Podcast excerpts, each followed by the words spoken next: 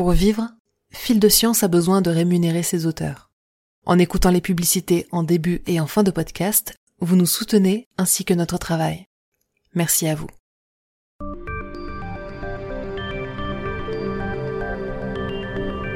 Bonjour à toutes et à tous, bienvenue dans Fil de Science, le podcast Futura où nous retraçons l'actualité de la semaine.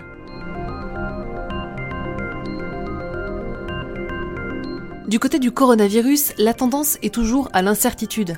Alors que la campagne de vaccination se poursuit avec un déclin progressif du nombre de morts annoncés quotidiennement dans le monde, les chercheurs continuent de se demander combien de temps l'immunité dure réellement. Les études se succèdent, tentant d'extraire autant de données que possible de l'unique année qui nous sépare du début de la pandémie. Mais force est de constater que les résultats divergent beaucoup trop pour parvenir à un consensus.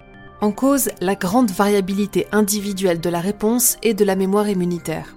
En effet, une nouvelle analyse de la Duke NUS Medical School de Singapour révèle des écarts stupéfiants dans la vitesse à laquelle diminuent les anticorps chez les patients. Tandis que chez certains l'immunité semble disparaître au bout de quelques jours, chez d'autres, les chiffres semblent suggérer qu'elle pourrait s'étendre sur des décennies.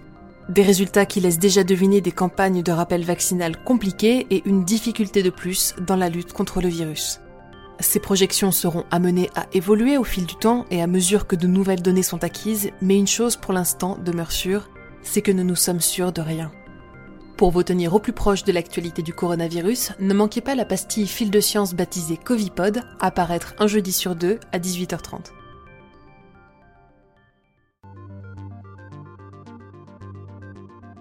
Au CERN, la détection d'une anomalie pourrait remettre en cause le modèle standard de la physique des particules. Des données collectées par le LHCb pour Large Hadron Collider Beauty pointent en effet vers une violation de l'universalité leptonique, décrivant l'interaction des électrons, des muons et des taux avec les autres particules. Ces données rejoignent d'autres anomalies mesurées au cours des années dans diverses expériences et suggèrent la possible nécessité de recourir à de nouvelles particules encore inconnues pour décrire la matière. De plus amples expérimentations sont actuellement menées au CERN afin de faire la lumière sur ces résultats intrigants. Mars n'a décidément pas fini de faire couler de l'encre en 2021. Grâce à des séismes détectés à la surface de la planète rouge, les chercheurs ont été capables d'en déterminer la taille du noyau avec une précision inédite.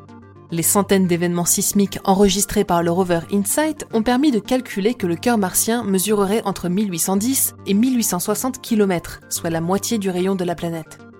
Ces observations permettent à leur tour de présumer que le noyau serait moins dense que l'on ne s'y serait précédemment attendu, et entièrement fondu.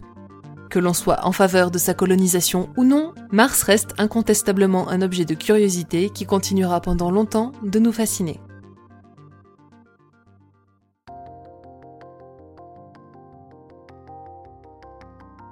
peut-être un nouvel espoir pour les personnes atteintes de la maladie d'Alzheimer. De récents résultats semblent pointer vers l'efficacité du donanemab, un anticorps monoclonal développé par Eli Lilly Co. Des essais cliniques de phase 2, financés par le laboratoire, suggèrent que le traitement permettrait de réduire modestement l'évolution du déclin cognitif chez les patients au stade précoce de la maladie. Il reste cependant important de souligner que l'échantillon recruté pour ces expérimentations est encore trop modeste pour tirer des conclusions robustes, des essais plus longs et plus conséquents devront donc être mis en place pour s'assurer non seulement de son efficacité, mais également de sa sécurité avant une mise sur le marché. Et enfin, pour finir sur une note positive, sachez que le monde est encore plein de merveilles à explorer. En témoigne une carte des espèces inconnues publiée cette semaine par deux biologistes de l'université de Yale.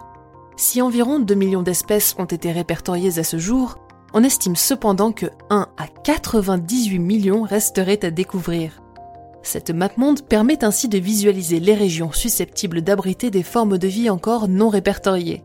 Et, chose étonnante, semble indiquer que les régions déjà connues pour leur grande biodiversité auraient encore bien des surprises à nous livrer.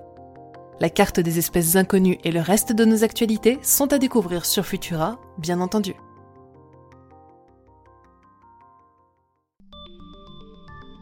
Pour ne rien manquer de l'actualité scientifique, rendez-vous sur les plateformes de diffusion pour vous abonner à Fil de Science et à nos autres podcasts.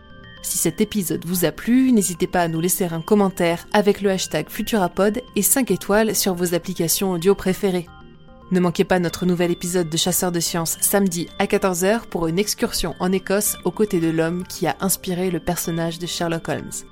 Pour le reste, on se retrouve vendredi prochain à 18h30 avec toujours plus de nouveautés scientifiques.